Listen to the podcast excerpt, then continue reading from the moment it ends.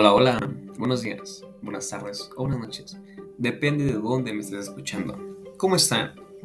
Gracias a Dios ya estamos en diciembre, en esa época donde se respira humo de cohete, paz, amor y disputa de terrenos. ya saben que ganarán. Pero ya hablando en serio, en verdad les deseo una excelente convivencia llena de amor y tranquilidad.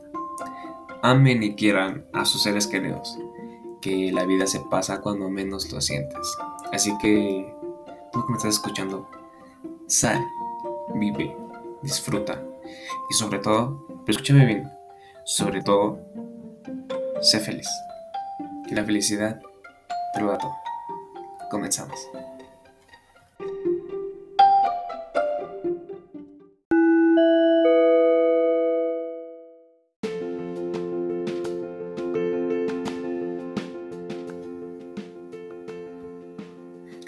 En la zona metropolitana de la Ciudad de México nos despertamos con un frío bueno, ese frío ya de sembrino, de esos que solo se te quitan con un abrazo del o de la chica que te gusta. y si no, pues aprender la leña, compadre, que no se te quita de otra manera. bueno, yo sé que me extrañaron, lo sé, lo sé, pero pues ya tranquilos, estamos de vuelta. Me estuvieron comente y comente en mis redes sociales que hablara de un filósofo en especial filósofo con un gran peso en la filosofía moderna. Un filósofo que cita más o menos así para que sientan. Considero más valiente al que conquista sus deseos que al que conquista a sus enemigos, ya que la victoria más dura es la victoria sobre uno mismo. ¿Ya saben quién es? Bueno, es alguien pues más o menos inteligente como yo, pero pues no tanto. No, tampoco que se sienta mucho. es el mismísimo Aristóteles.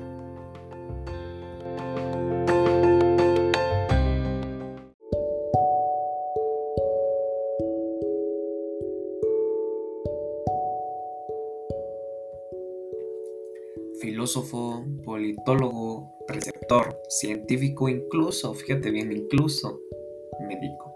¡Wow!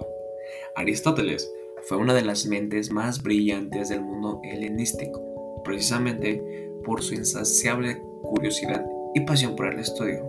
Así como tu compadre, yo lo sé. Una auténtica polímota. Según el término griego, el que ha aprendido mucho. ¡Wow!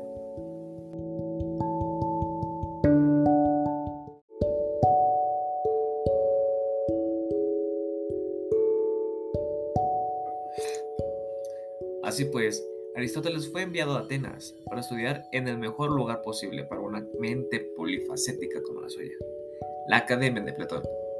La academia era principalmente conocida por sus enseñanzas en filosofía, pero al igual que Aristóteles, se interesaba por un amplio abanico en materias que incluían tanto ciencias naturales como sociales. Platón le puso el apodo de el lector, por la avidez con la que devoraba las obras de la biblioteca de la academia. Su propio nombre parecía un signo del destino, ya que pues significa destinado a lo mejor. El carácter y el pensamiento de Aristóteles se entienden a menudo en la contraposición con los de su maestro Platón, mientras que el segundo estaba más interesado en el mundo de las ideas. Su discípulo prefería estudiar el mundo tangible, lo que se puede sentir, tocar. Aristóteles fue enviado a Atenas para estudiar en la Academia de Platón y se convirtió en su mejor discípulo. Para Aristóteles, la realidad debe hallarse en el mundo de la experiencia sensible. Rechaza la teoría de las ideas de Platón. Según Aristóteles, las formas o las ideas no existen separadamente en un mundo intangible, sino realizadas en los seres sensibles. Dado que al decir las cosas son, estamos asumiendo que es realidad. Las cosas que se pueden sentir, tocar. Y que una cosa y la realidad es lo mismo. Totalmente lo mismo. Porque la verdad es la adecuación entre la cosa y la realidad. Porque para dejar claro y ser concisos y precisos, todas las cosas son realidad.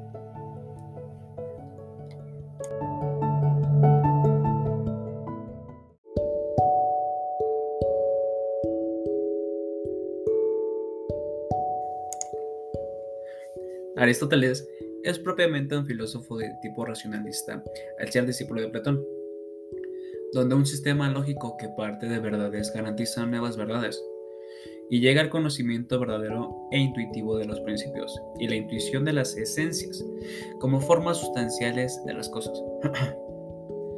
perdón, perdón.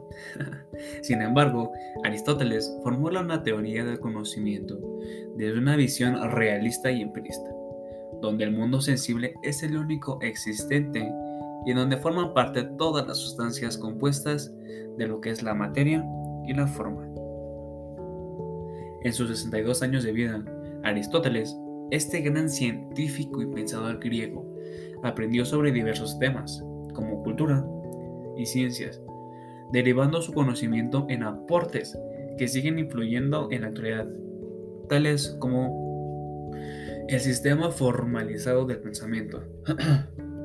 la lógica aristotélica, como también se le conoce, fue acuñada por Aristóteles a partir de varias obras reunidas en el Organón, libro que difundió sus conocimientos a las masas.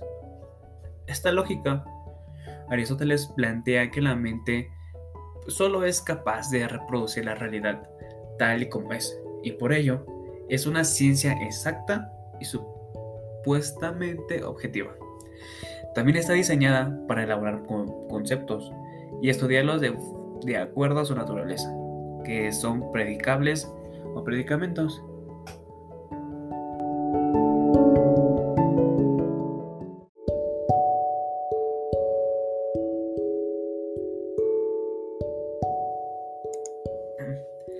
La analogía política.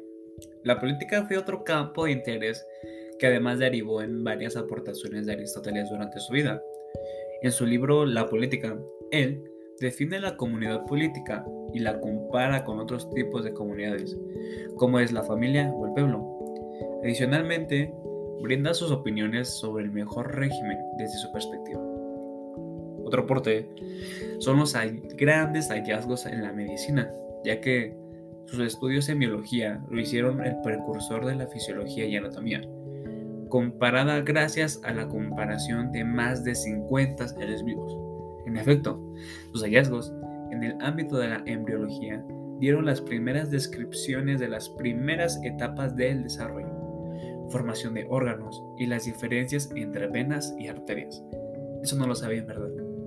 El trabajo que produjo fue utilizado durante siglos como parte de las teorías de la medicina griega antigua, donde cuatro cualidades, calor, frío, húmedo y seco, dieron forma a la investigación científica.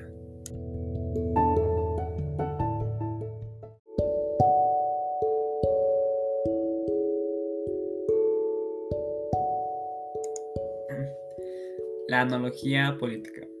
La política fue otro campo de interés que además derivó en varias aportaciones de Aristóteles durante su vida. En su libro La política, él define la comunidad política y la compara con otros tipos de comunidades, como es la familia o el pueblo. Adicionalmente, brinda sus opiniones sobre el mejor régimen desde su perspectiva. Otro aporte son los grandes hallazgos en la medicina, ya que sus estudios en biología lo hicieron el precursor de la fisiología y anatomía comparada gracias a la comparación de más de 50 seres vivos. En efecto, sus hallazgos en el ámbito de la embriología dieron las primeras descripciones de las primeras etapas del desarrollo, formación de órganos y las diferencias entre venas y arterias. Eso no lo sabían, ¿verdad? El trabajo que produjo fue utilizado durante siglos como parte de las teorías de la medicina griega antigua, donde cuatro cualidades, calor, frío, húmedo y seco, dieron forma a la investigación científica.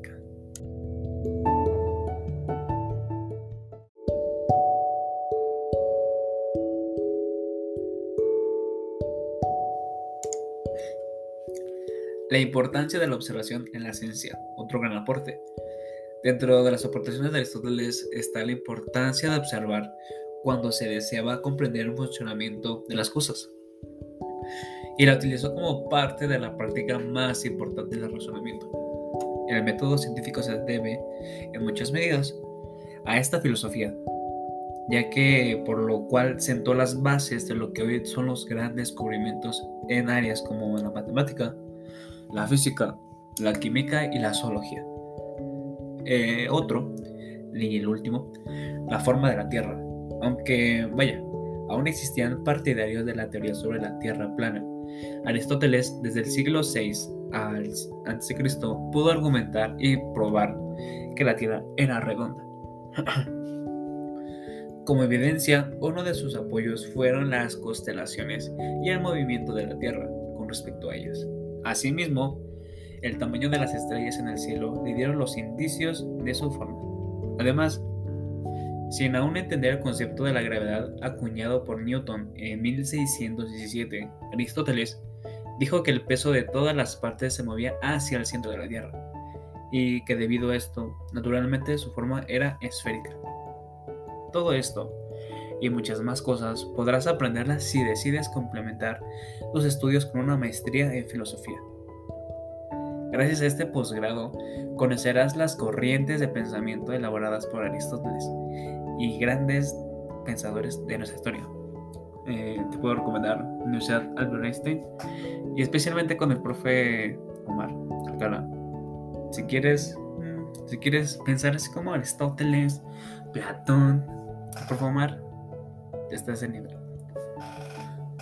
Ahora, pues ya conoces como cómo este gran maestro pudo desentrañar los recovencos de la mente e impactar nuestra, pues desde entonces, en el mundo que nos rodea, con la contribución de sus estudios e investigaciones filosóficas. Por ello, si quieres ser parte de este recorrido de pensamiento intelectual, lo mejor que puedes hacer es imitar a Aristóteles y estudiar filosofía, solo que no con Platón sino con otros maestros en una institución educativa. Como te lo comento, tu mejor opción, Universidad Albert Einstein.